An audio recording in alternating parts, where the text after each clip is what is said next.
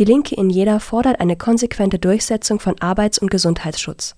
Die Partei befürwortet in einer Pressemitteilung die Maßnahmen, die getroffen wurden, bemängelt aber, dass diese in vielen Betrieben noch nicht eingehalten würden.